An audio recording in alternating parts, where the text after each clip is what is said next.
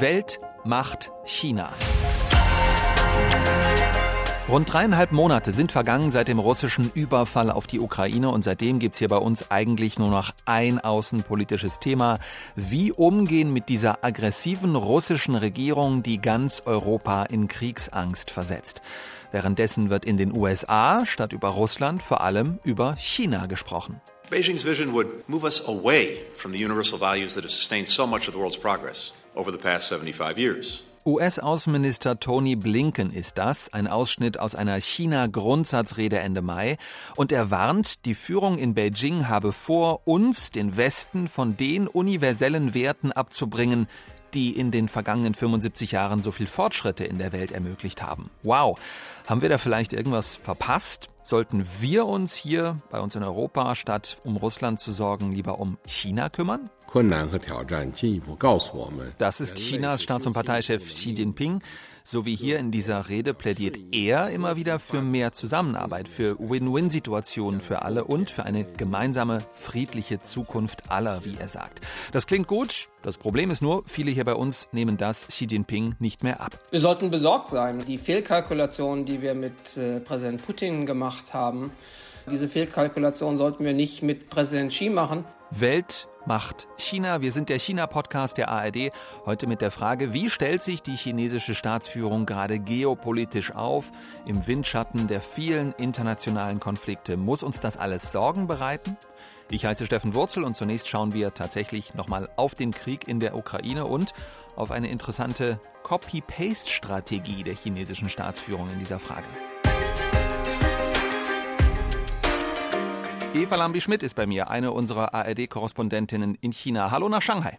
Hallo Steffen. Auch dieses Mal wieder die Frage an dich, Eva. Wie geht's dir dieser Tage in Shanghai? Es gab diesen Heavy Lockdown seit Anfang April. Zu Anfang Juni wollten die Behörden in Shanghai ja wieder lockern. Darfst du inzwischen wieder raus aus deiner Wohnung? Ja, ein ganz klares Ja. Also die Stadt erwacht wieder zum Leben. Es sind wieder Menschen auf den Straßen. Sogar die ja kleinen Frühstücksläden, die ich so schätze, sind wieder offen und ich darf wieder wie gewohnt zur Arbeit. Deshalb bin ich jetzt auch wieder im Studio. Puh, Erleichterung auf jeden Fall in dieser Frage. Ich habe es eben schon kurz erwähnt. China setzt auf eine Art Copy-Paste-Strategie in Sachen Russlandkrieg. Und damit meine ich jetzt nicht dieses wirklich dämliche Klischee, wonach in China immer alle möglichen Produkte gecopy-pastet, kopiert werden. Im Falle des Kriegs in der Ukraine aber trifft dieser Copy-Paste-Gedanke tatsächlich zu, oder? Also wenn du damit meinst, dass in den chinesischen Staatsmedien einfach Nachrichten aus russischen Medien kopiert werden, ohne die Gegenseite darzustellen, dann auf jeden Fall. Also das führt ja dann auch dazu, dass die ganze Berichterstattung in China zum Krieg überwiegend pro-russisch ist. Ich sag überwiegend, weil ich stellenweise in den vergangenen Monaten durchaus auch schon anderes gelesen habe, auch emotionale Geschichten über Flüchtlinge aus der Ukraine zum Beispiel, ähm, die in andere Länder geflüchtet sind.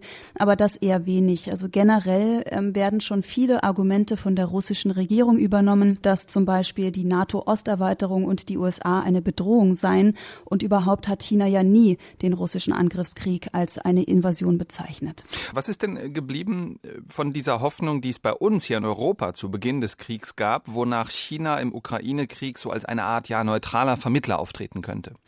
Ich habe ehrlich gesagt noch nie so richtig verstanden, wo diese Hoffnung herkommt, ja, dass China im Sinne der demokratisch regierten Staaten vermittelt oder den russischen Angriffskrieg verurteilt. Ich meine, ja, China versucht, ein neutrales Bild zu vermitteln. Das hat aber auch ganz viel damit zu tun, dass China es sich auch nicht mit dem Westen verscherzen will. Da hängt ja auch wirtschaftlich zu viel dran. Ein realistischer Blick aber zeigt, China ist deutlich pro-russisch, warnt ganz vehement vor den Sanktionen der demokratisch regierten Staaten gegen Russland. Diese seien eigentlich das Problem, so argumentiert ja auch Russland selbst, dass das die ganze Weltwirtschaft in Gefahr bringen würde. Und ich habe ähm, darüber auch mit einem Professor hier in Shanghai gesprochen. Das ist ehrlich gesagt gar nicht so leicht, zu so einem politischen und kontroversen Thema Gesprächspartner zu finden. Und wenn, dann sind sie meist auf Staatslinie. Aber Li Xin, ähm, der ist Professor für Europa- und Asienstudien in Shanghai an der Universität für Politikwissenschaften und Recht und er stand für ein Interview bereit.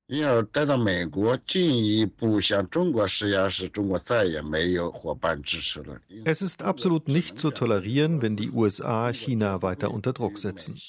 China hat dann nur die Wahl, mit Russland zusammenzuarbeiten. China wird Russland niemals gemeinsam mit den Vereinigten Staaten und dem Westen sanktionieren. China hat seine eigenen Werte und Beurteilungskriterien für Russland. Und wer immer im Recht ist, den wird China unterstützen. Das ist ja auch das, was das chinesische Außenministerium immer betont. China sei unabhängig, China habe anders als die Vereinigten Staaten keine Bündnisse und entscheidet selbst, was rechtens ist. Ja, und bei Sanktionen ist es eben auch grundsätzlich so, dass China immer sagt, wir mischen uns nicht in innere Angelegenheiten anderer ein. Ja, deshalb auch keine Sanktionen. Mhm, über das Thema Bündnisse sprechen wir nachher noch. Ähm, ist das denn, was du uns gerade beschrieben hast, auch das, was sozusagen ja in der Bevölkerung auch genauso gesehen wird? Ehrlich gesagt ist der Krieg hier sehr in den Hintergrund gerückt. Es war ja noch nie ein richtig großes Thema in China, aber gerade mit dem jüngsten Corona-Ausbruch in mehreren Städten und den harten Lockdowns war der Fokus einfach auch woanders, dass sich die Menschen zum Beispiel eher Sorgen darum machen, ob sie nach dem Lockdown auch noch einen Job haben. Das ist alles viel, viel näher an der Realität als jetzt ein tausende Kilometer entfernter Krieg. Hast du uns Stimmen mitgebracht, Eva? Ja, genau. Ich habe Stimmen mitgebracht. Äh, ich habe mit einem Blogger gesprochen. Xiong Peng heißt er. Er schreibt in seinem Blog in den sozialen Netzwerken über den Krieg, eigentlich weil er Trader ist und vor allem auf die Auswirkungen des Krieges auf den Finanzmarkt guckt. Aber das gibt ihm einen guten Überblick. 就是中国普通民众现在对这个问题，他是非常分裂的。 die öffentliche Meinung in China ist sehr gespalten und es kommt zu großen Konflikten. In den sozialen Medien unterstützen mehr Menschen Russland als die Ukraine. Die meisten sind also auf der Seite Russlands. Das hat mir auch ein anderer aus Shanghai erzählt, Zhou Zui. Der hat einen eher analytischen Blick darauf. 也是更多的自觉不自觉的把这种看待问题的一个角度和 Viele Menschen betrachten den Russland-Ukraine-Konflikt im Wettstreit mit dem China-USA-Konflikt. Die Menschen neigen dazu zu glauben, dass der Konflikt zwischen Russland und den USA eines Tages auch auf China und die USA übergreifen wird. Deshalb sollten wir natürlich Russland unterstützen. Ja, Joe Dewey, das muss man wissen, der ist in einem Unternehmen in einer Führungsposition. Er gehört also zu den Gebildeteren in der Gesellschaft. Und das ist interessant. Das ist nämlich etwas, was auch der Blogger meinte, dass ähm, häufig eher die Gebildeten sich so richtig analytisch für den Krieg in der Ukraine interessieren.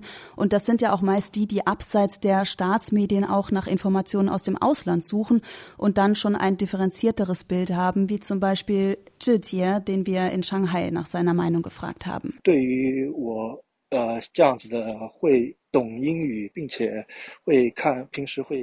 Als jemand, der Englisch versteht und ausländische Nachrichten verfolgt, bin ich eher auf der ukrainischen Seite. Die meisten Menschen in China, die kein Englisch verstehen und keine ausländischen Nachrichten sehen, sind eher auf der Seite Russlands.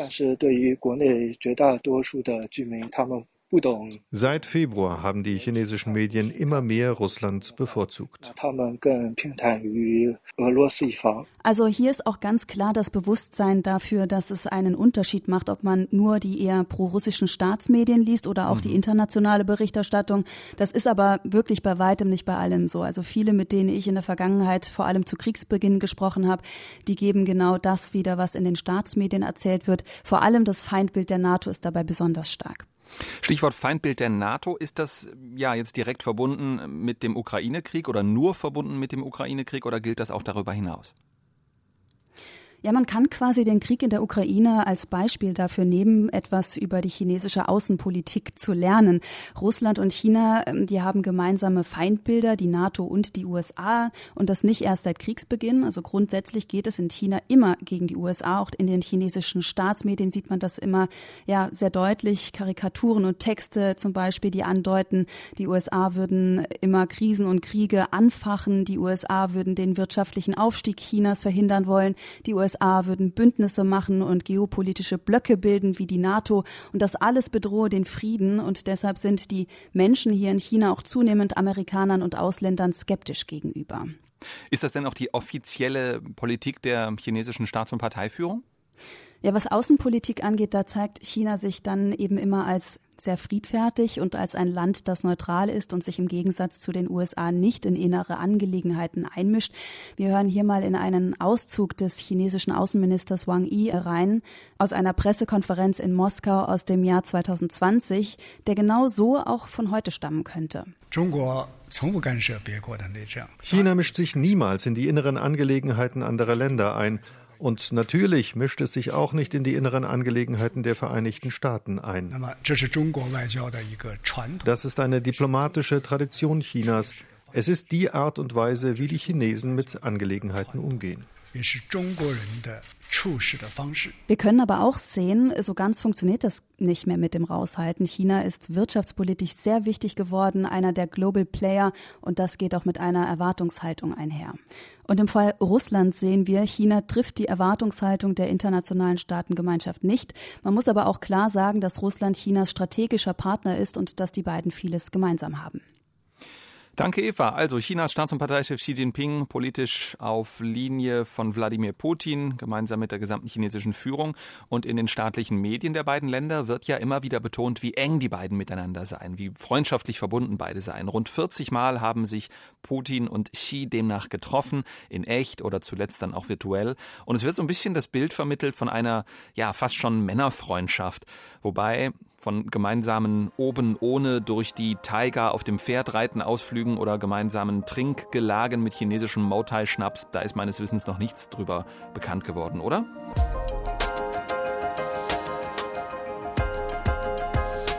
Bei mir ist Astrid Freieisen vom Bayerischen Rundfunk in München, Sinologin und frühere China-Korrespondentin der ARD. Heute blickt Astrid von hier aus, von Deutschland aus, auf all das, was in Sachen China und im Rest der Welt los ist. Grüß dich, Astrid. Servus, hallo. Also wie ist es denn jetzt? Wie eng sind denn jetzt Xi Jinping und Wladimir Putin wirklich miteinander, wenn man von außen drauf schaut? Und vor allem, äh, wie eng sind China und Russland politisch verbunden miteinander?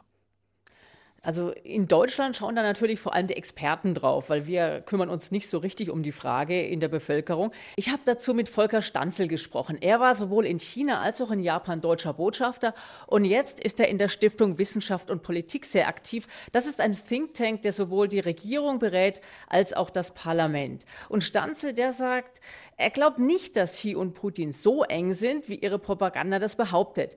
Er beobachtet da gar nichts Persönliches zwischen den beiden, keine Umarmung, kein gemeinsames Trinken. Du hast ja schon den Schnaps angesprochen, Steffen. Das Ganze wirkt auf Stanzel eher kühl, als eine Zweckgemeinschaft. Also was bedeutet Putin für Xi Jinping? Volker Stanzel interpretiert das so. Nun ja, ein nicht allzu starker Verbündeter, der über viele Rohstoffe, die China braucht, verfügt und der bereit ist, Konflikte mit äh, dem Westen aufzunehmen, dem Westen, den China auch immer mehr als Feind begreift. Das ist ein, ein nützlicher Verbündeter, den man auch nicht einfach fallen lässt. Okay, was bedeutet das jetzt, äh, Astrid? Was lässt sich daraus ablesen? Also was schließen wir daraus für China, für Russland und für uns? Ich denke, da ist es viel zu früh, um irgendeinen Schluss zu ziehen. Man muss schauen, wie geht denn dieser Krieg aus? Was wird es dann für die Beziehung bedeuten? Denn eins ist sicher, also Xi Jinping, der wird sich nicht an einen Verlierer binden wollen, denn sein makelloses Bild, das soll ja keinen Kratzer kriegen. Von Eva haben wir eben gehört, dass Chinas Perspektive sinngemäß ist, Jetzt in meinen eigenen Worten, Schuld am russischen Einmarsch ist im Grunde die NATO, der Westen in Anführungszeichen.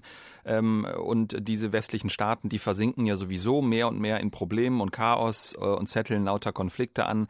Da wird dann sowieso irgendwas alles zusammenfallen und China steigt dann als großer Gewinner auf. Ähm, so, die Überraschung ist es jetzt nicht, dass man sagen kann, bei uns in Europa wird das naturgemäß anders gesehen. Wie, wie ist denn die europäische Grundperspektive inzwischen auf China?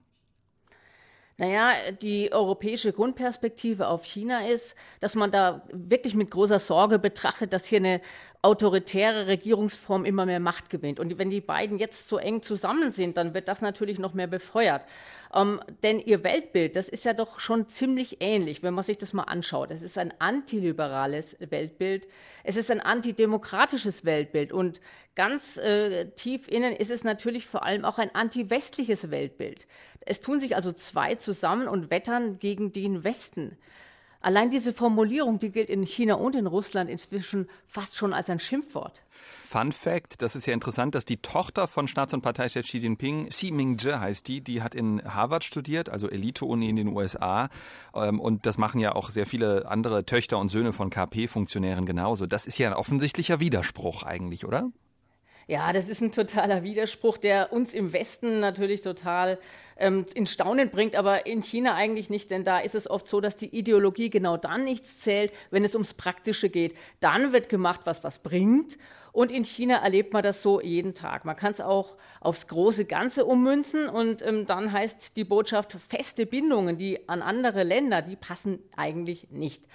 Volker Stanzel glaubt deshalb auch nicht an diese endlose Freundschaft mit Russland, auch wenn Xi diese Freundschaft ausdrücklich beschworen hat, als sich die beiden zuletzt getroffen haben. Bei den Olympischen Winterspielen in Beijing war das, Anfang Februar. Kurz vor Kriegsbeginn.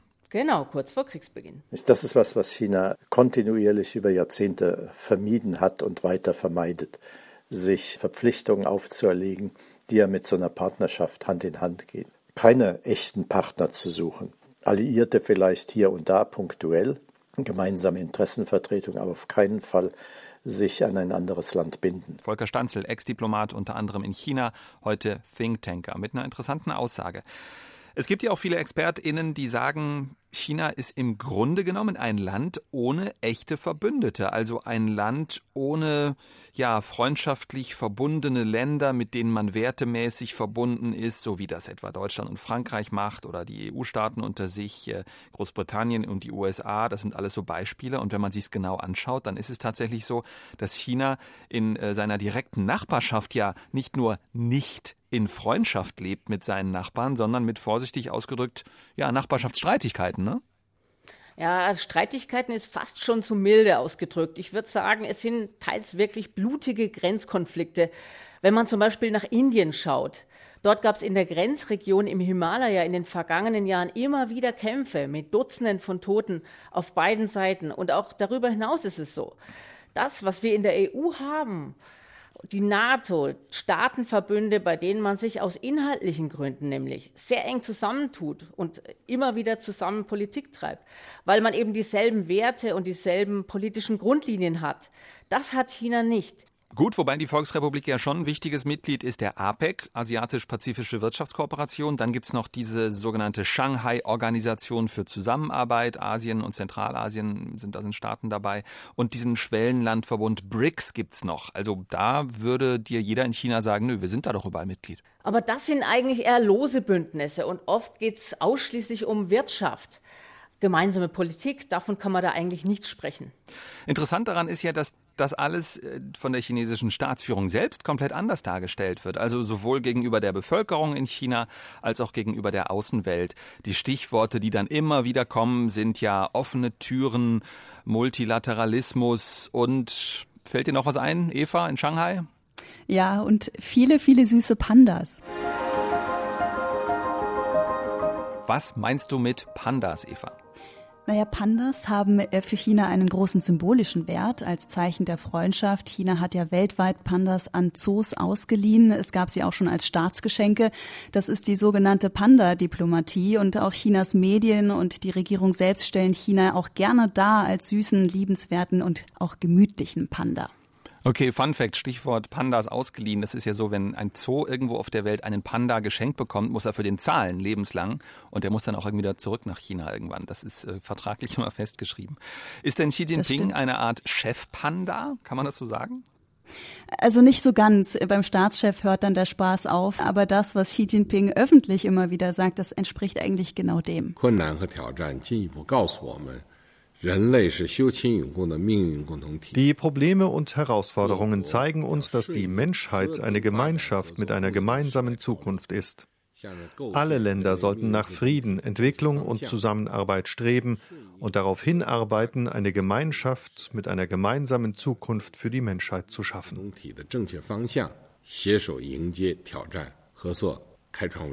An solchen und ähnlichen Reden sehen wir, die äh, Führung der kommunistischen Partei stellt China als offen, als inklusiv, als kooperationsbereit und friedliebend dar.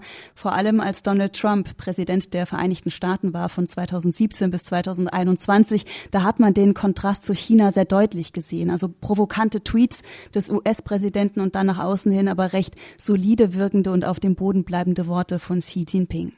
Das hört sich jetzt bei dir so an, als ob du andeuten möchtest, dass das in der Wirklichkeit ein bisschen anders aussieht. Lass mal den Reality-Check machen, Eva. China, ein weltoffenes Land, das es mit niemandem böse meint.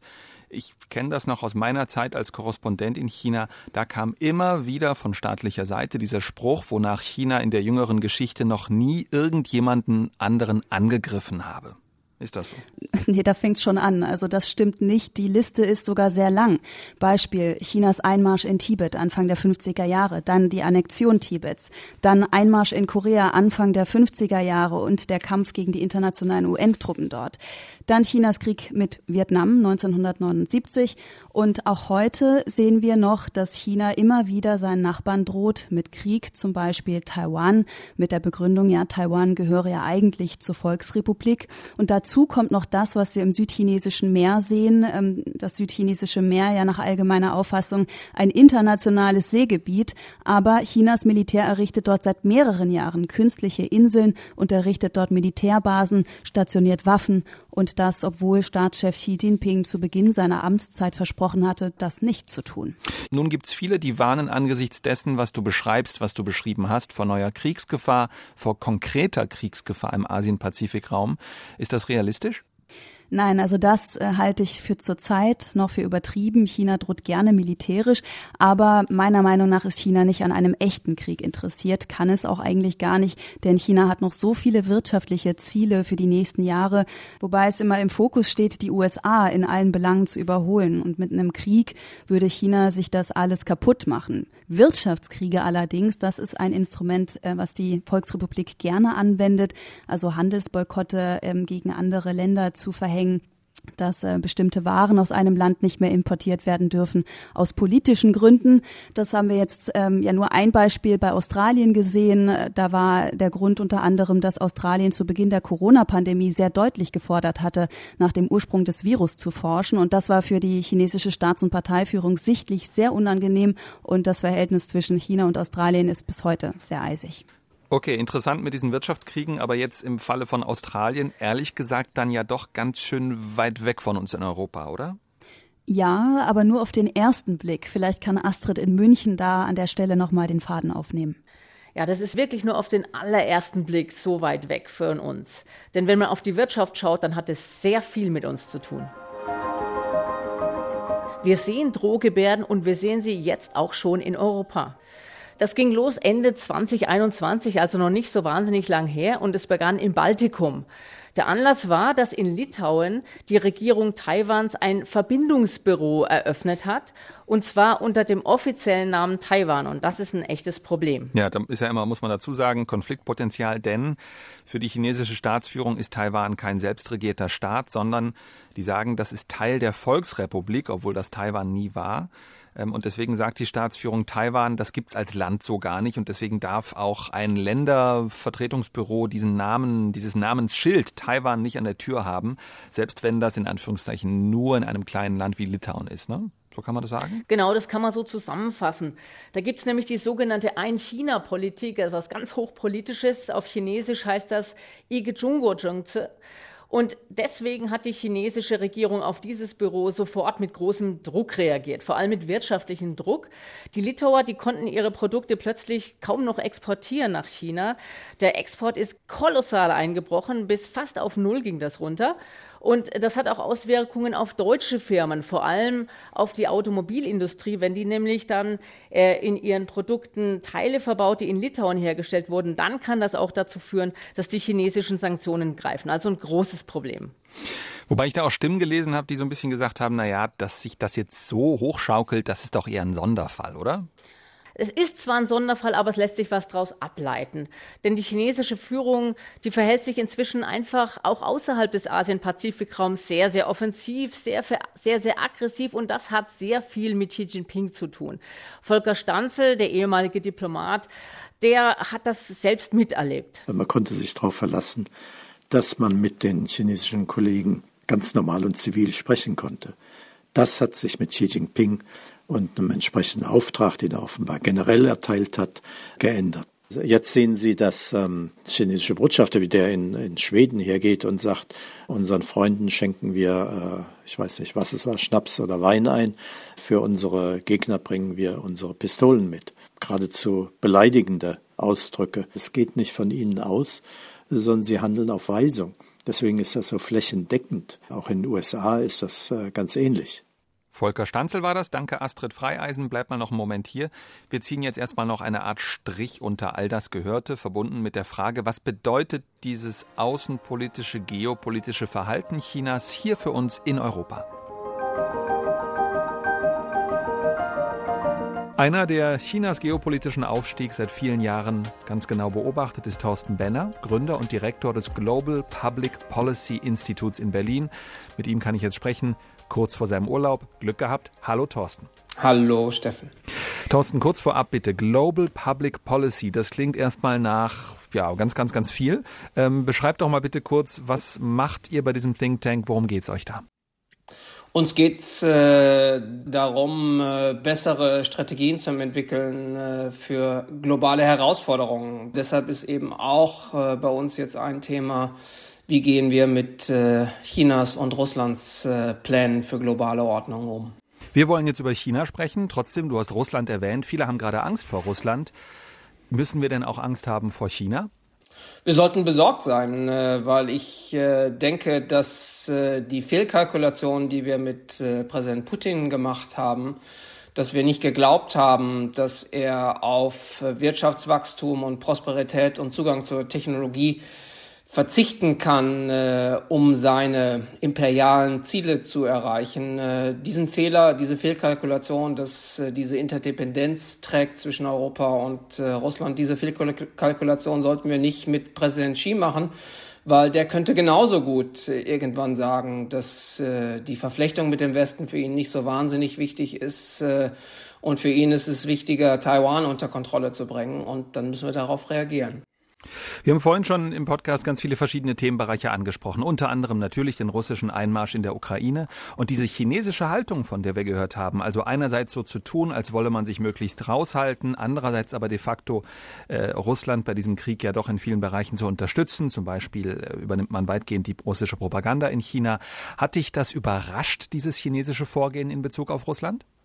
Nein, das hat mich, hat mich nicht überrascht, weil äh die chinesische Führung sich schon seit langem darüber klar ist, dass die große Konfrontation Chinas gegenüber den USA ist. Äh, und äh, das hat man schon nach dem Ende des Kalten Krieges, äh, hat die chinesische Führung gesagt, ein kalter Krieg ist vorbei, ein neuer hat, hat begonnen. Das las man schon 1989 in Verlautbarungen. Auch in den 90er Jahren, als wir alle auf Dialog gesetzt haben, hat die chinesische Führung gesagt, die Amerikaner, die reden zwar von Dialog, aber das ist alles doppelgesichtig und im Endeffekt äh, wollen die unseren Aufstieg am Ende eindämmen. Und äh, das ist der chinesischen Führung klar, äh, dass man sich gegen die hegemonialen Aspirationen äh, Amerikas verteidigen muss äh, und dafür Verbündete braucht. Und äh, dafür ist Präsident Putin aus chinesischer Sicht ein guter Verbündeter. Für mich wichtig die Frage, ist denn Chinas Verhalten in der Russlandfrage symptomatisch? Also verhält sich Chinas Führung in anderen geopolitischen Konflikten, Problembereichen vergleichbar? Ich glaube, wir, wir sehen das zunehmend, dass äh, China glaubt, es hat genügend Macht, äh, um sich gegen die USA und äh, Europa zu stemmen. Es sieht, es sieht sich auch unter Druck durch neue Allianzen, die die USA in äh, Asien auch schmieden und möchte dem etwas entgegensetzen. Und äh, deshalb hat man neben dieser Vereinbarung mit Russland auch äh, in den letzten Monaten eine sogenannte globale Sicherheitsinitiative gestartet äh, seitens des chinesischen Präsidenten, wo man andere Staaten mit an Bord bringen möchte. China hat auch im UN-Sicherheitsrat äh, gegen äh, zwei Resolutionen mit Blick auf Nordkorea und äh, Myanmar gestimmt und äh, das gibt uns einen Vorgeschmack äh, auf eine konfrontativere Haltung, die Peking gegenüber dem Westen in globalen Institutionen einnimmt, äh, auf der Basis dieses neuen Selbstbewusstseins und auch des Bedrohungsgefühls durch ein, eine USA, die immer stärker mit Allianzen auch in Asien operiert. Es gibt diesen berühmten Spruch von Deng Xiaoping. Chinesen zitieren ja gerne große Führer aus der Vergangenheit. Äh, diesen Spruch, beobachte ruhig, sichere deine Position, verstecke deine Fähigkeiten und dann warte ab, bleib bescheiden und reiße nie die Führung an dich. Zitat Ende. Deng Xiaoping. Was ist denn davon noch übrig von dieser zur Schau gestellten Bescheidenheit? Davon ist äh, in, den, in den letzten Jahren erstaunlich wenig äh, übrig. Ich hätte eigentlich erwartet, äh, dass China zwar versucht, sich gegen die USA zu stellen und äh, Allianzen zu schmieden dagegen, aber dass man auch äh, sich moderater verhalten hätte gegenüber Europa. Man hat, äh, man, äh, die chinesische Führung ist äh, gegenüber Europa sehr, sehr rabiat äh, vorgegangen, auch schon in der Corona-Krise und hat äh, da einige kommunikative Eigentore geschossen. Äh, man scheint es anscheinend äh, entweder nicht mehr für nötig zu halten, Europa an, an Bord zu bekommen, oder man glaubt, dass man eh genügend Abhängigkeiten äh, von, seitens Europa geschaffen hat, um, um Europa kontrollieren, kontrollieren zu können, aber von der Zurückhaltung ist sehr, sehr wenig zu sehen. Ist damit auch der viel zitierte chinesische Pragmatismus nicht mehr so sehr spürbar?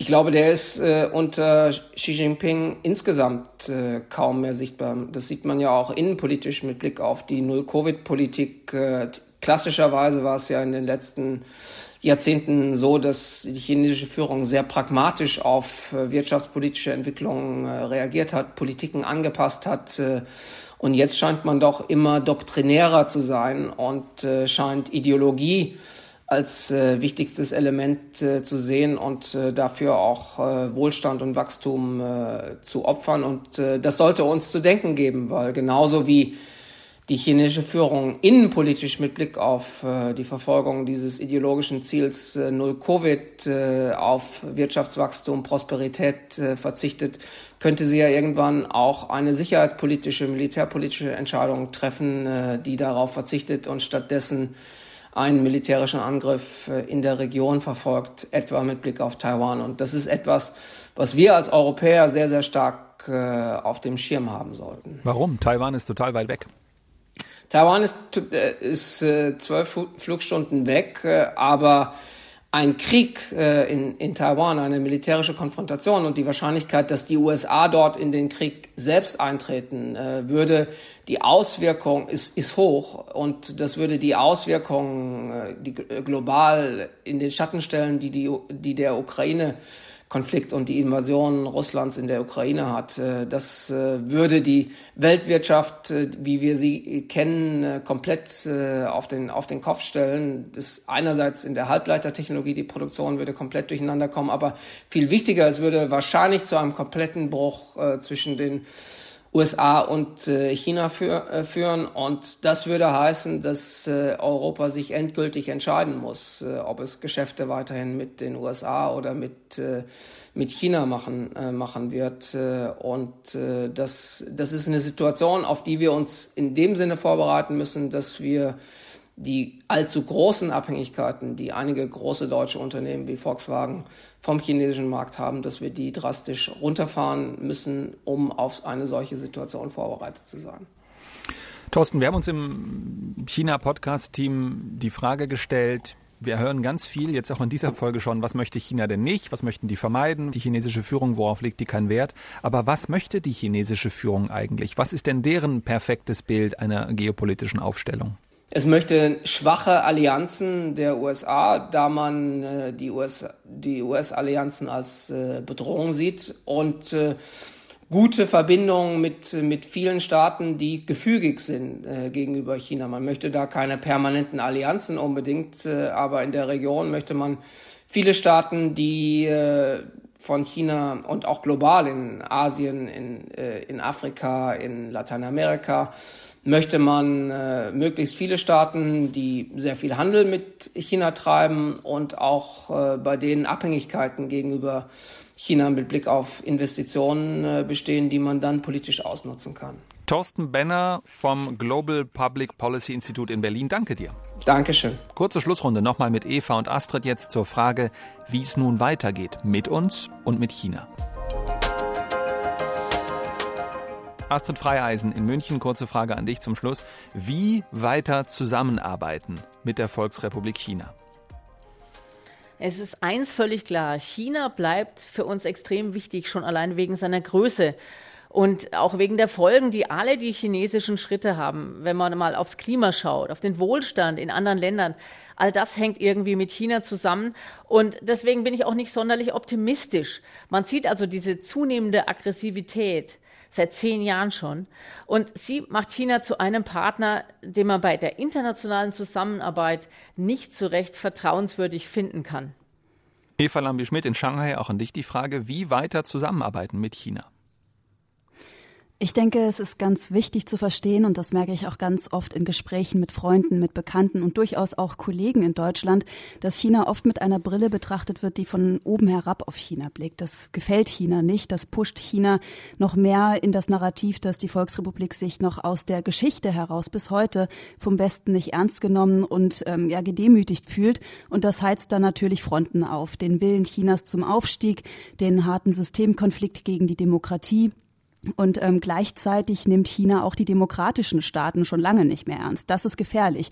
Äh, jeder denkt, er hätte das bessere System und ähm, deshalb denke ich, ich bin zwar keine Diplomatin, aber auf diplomatischer Ebene ist es ganz wichtig, genau zuzuhören und selbst wenn man andere Werte hat, das Gegenüber und das Interesse des Gegenübers ernst zu nehmen, denn nur so kann man sich gegenseitig verstehen und auch Eskalationen vermeiden. Und diese Frage geht auch an euch. Wie umgehen mit China angesichts der Tatsache, dass es eben immer schwieriger wird? Schreibt uns eine Mail an weltmachtchina.rbbonline.de oder vielleicht seid ihr auch der Meinung, völliger Blödsinn alles. Es wird doch gar nicht schwieriger. Es wird doch alles noch fortschrittlicher, besser, angenehmer mit China. Mail an weltmachtchina in einem Wort at rbb-online.de. Und wenn ihr euch grundsätzlich interessiert fürs Thema Geopolitik, gerade auch in Bezug auf Ukraine und Russland, dann solltet ihr auf jeden Fall auschecken den Podcast der NDR-Kollegen namens Streitkräfte und Strategien, empfehle ich euch sehr. Abonniert natürlich auch uns, unseren China-Podcast Weltmacht China. Den gibt es unter anderem in der ARD-Audiothek und ihr dürft uns auch gerne liken. Wir, das sind das ARD-Podcast-Team bestehend aus Eva Lambi-Schmidt, Zuimu Rotkirchner, Astrid Freieisen, Benjamin Eisel, Hang Chun Li, Marc Krüger und heute war auch Thorsten Benner mit dabei. Bis zum nächsten Mal. Ich heiße Steffen Wurzel.